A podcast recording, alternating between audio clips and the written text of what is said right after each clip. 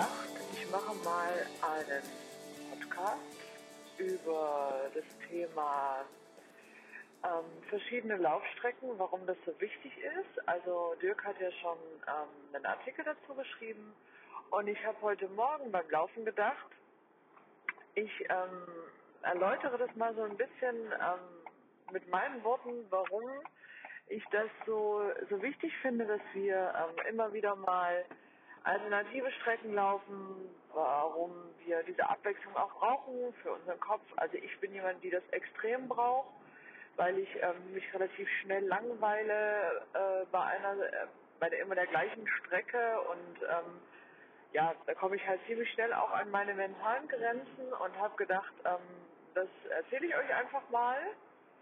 Und das ist das erste Mal, dass ich was erzähle. Ich hoffe, ihr findet es gut. Ich bin gespannt.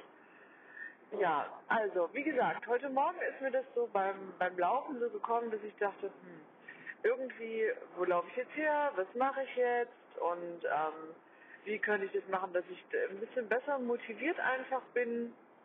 Und es ist dann tatsächlich so, wenn ich dann einfach, ähm, während ich losgelaufen bin, also ich entscheide es gar nicht so vor, also vorher, was ich mache, sondern bei mir kommt es echt irgendwie total spontan, dass ich dann beim ähm, beim Los, wenn ich losgelaufen bin, dass es dann einfach so kommt, dass ich denke, ey, jetzt machst du das und das, jetzt machst du einfach ein Intervall ähm, oder du machst ein äh, Bergtraining.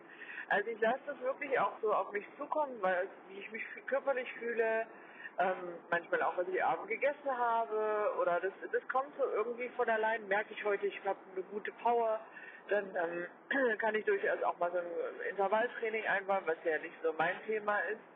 Ähm, aber wie gesagt, das ist so, so tagesformabhängig. Und dann ist es echt total wichtig, dass ihr ähm, euch da überhaupt gar keinen Druck macht, sondern dass ihr einfach loslauft und entscheidet, das will ich heute machen. Danach fühle ich mich, darauf habe ich Bock.